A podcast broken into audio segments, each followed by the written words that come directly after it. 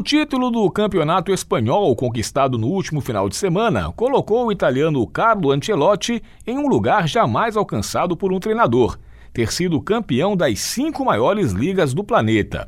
Ancelotti foi campeão italiano dirigindo o Milan, de Dida, Cafu, Maldini, Pirlo, Kaká e Shevchenko, em 2004.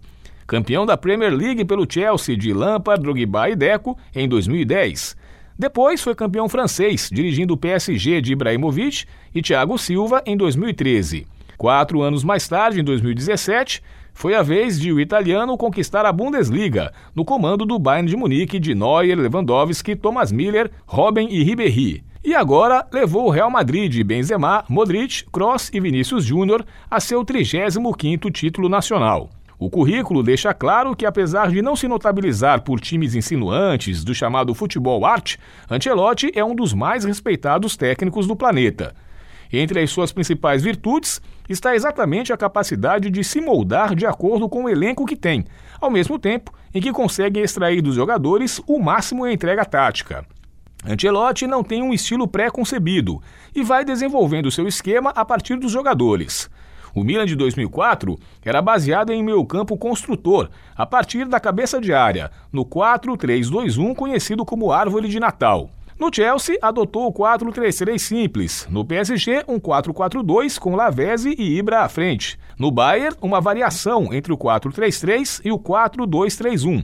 E no atual Real Madrid, o retorno ao 4-3-3 tradicional. O italiano é respeitado também por, como se diz no futebol, enxergar bem o jogo, ou seja, perceber os rumos da partida, a estratégia do adversário e promover alterações táticas durante os 90 minutos, ou substituições cirúrgicas para alterar o cenário a seu favor. É um treinador de atitudes discretas, de atenção aos detalhes. E na gestão de grupo, tem um histórico positivo, pois são muitos os jogadores que o elogiam pelo trato com o atleta, exigente, justo e educado ao mesmo tempo. O fato de ter iniciado a carreira de treinador praticamente logo após ter encerrado a trajetória nos gramados, onde foi um bom meio-campista que disputou duas Copas do Mundo pela seleção italiana, lhe fez entender desde cedo o ponto de vista do jogador.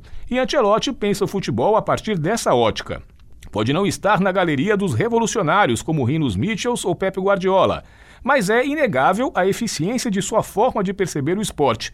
Tanto que, também inegavelmente, é um dos treinadores mais influentes do seu tempo no trabalho de outros técnicos, como Tite e Abel Ferreira, que possuem formas semelhantes de gerenciar grupo e montar estratégias. Paulo Pellegrini para o Jornal Rádio Universidade.